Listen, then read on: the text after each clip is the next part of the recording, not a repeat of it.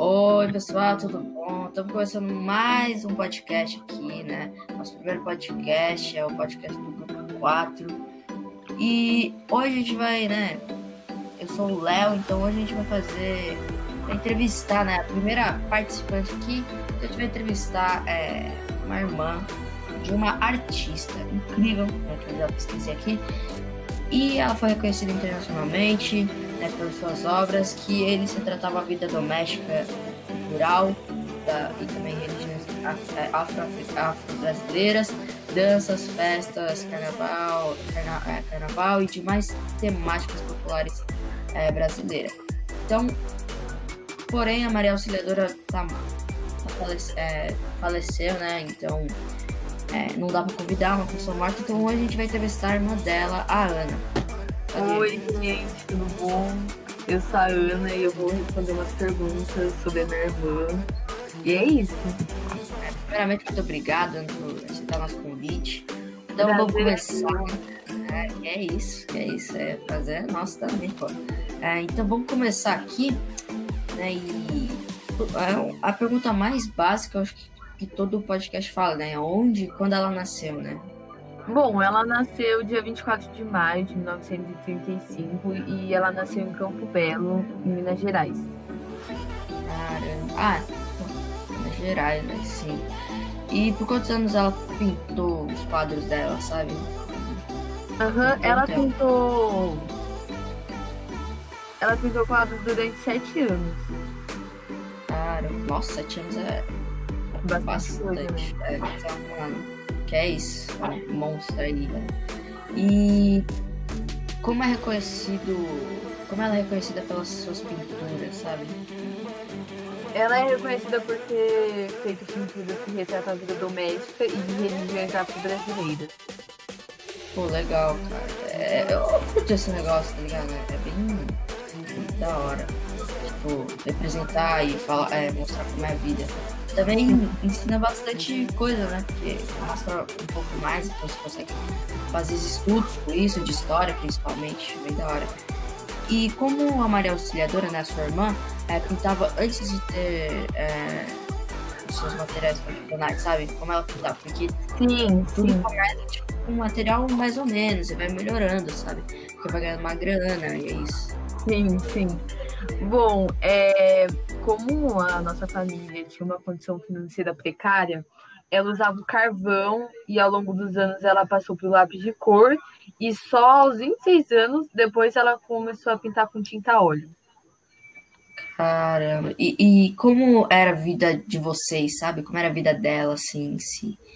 Bom, a nossa vida era um pouco difícil, porque aos 12 anos ela teve que abandonar os estudos para ajudar a nossa família e ela trabalhou como empregada doméstica e passadeira. E com 19 anos, ela trabalhou como bordadeira em uma fábrica.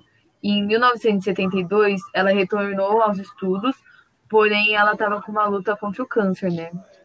Nossa, cara, acho que qualquer pessoa que descobre o câncer deve ser alguma coisa muito aterrorizante. Foi bem, foi bem difícil para nossa família. Cura, tá é, e naquela época, eu acho que descobrir a cura para o câncer era bem difícil, cara. E era uhum. bem difícil. Né? Mas é isso, cara. A vida é assim, né? Tem altos e baixos. Né? Uhum. E como era a vida dela antes de conhecer a arte?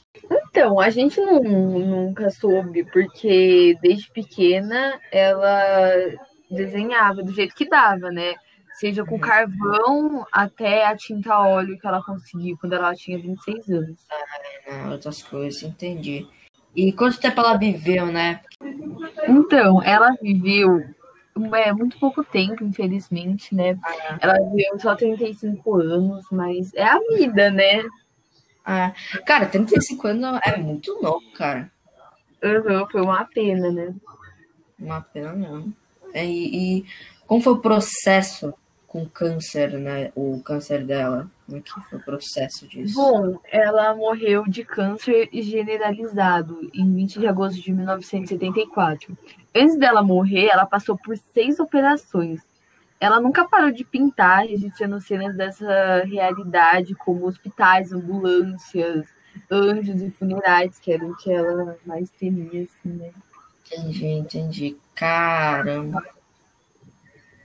Ô, louco, seis operações, mano. Era bastante coisa. Pô, ela sofreu foi. muito, então. E, e como ela foi reconhecida na Europa, né? Porque eu, eu percebi que por ela fazer essas, essas pinturas, essas artes, foi muito reconhecida e aí que ela chegou no auge dela. Você vai explicar pra mais? Sim, sim. É bom. No início dos anos de 1970, ela voltou para São Paulo e lá ela conheceu um alemão chamado Warner Arnold, que é um crítico de que o crítico de arte Mário Schenberg, eu não sei pronunciar esse nome, me desculpa. A alemão é muito difícil pronunciar, cara. É, não consigo. Que o crítico de arte Mário Schenberg que apresentou para o consul dos Estados Unidos, Alan Fisher.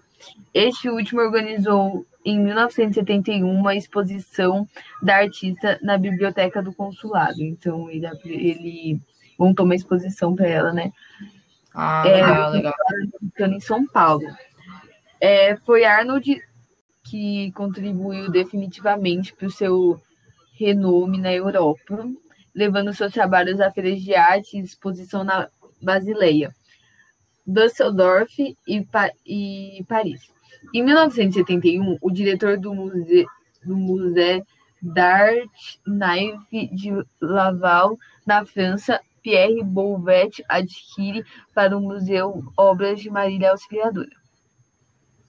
Pô, legal então, hein? É, então, essa foi a última pergunta. Eu sei que isso, esse, podcast não foi muito longo, mas como é o primeiro que a gente faz, a gente deu ao máximo nesse trabalho. Então, muito obrigado para você que está assistindo.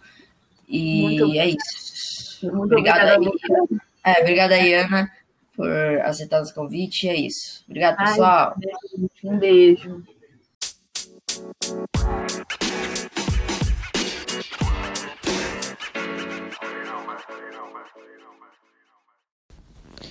Oi, meu nome é Maria Clara e eu interpretei a Ana, irmã da Maria Auxiliadora.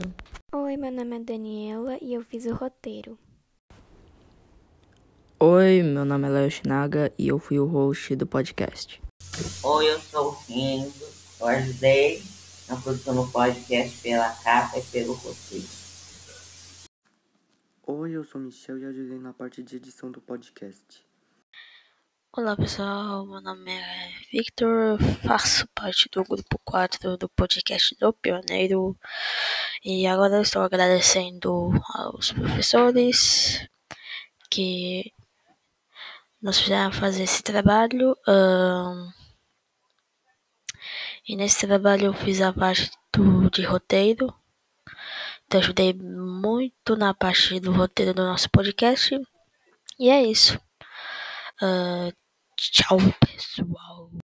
Nós somos do grupo 4 do trabalho do podcast dedicado a Maria Auxiliadora. Queremos agradecer à professora Rosângela de Artes, a Yara de Geografia, o Renato de História e a Elisa de Música, e ao Centro Educacional Pioneiro. Obrigado desde já, grupo 4.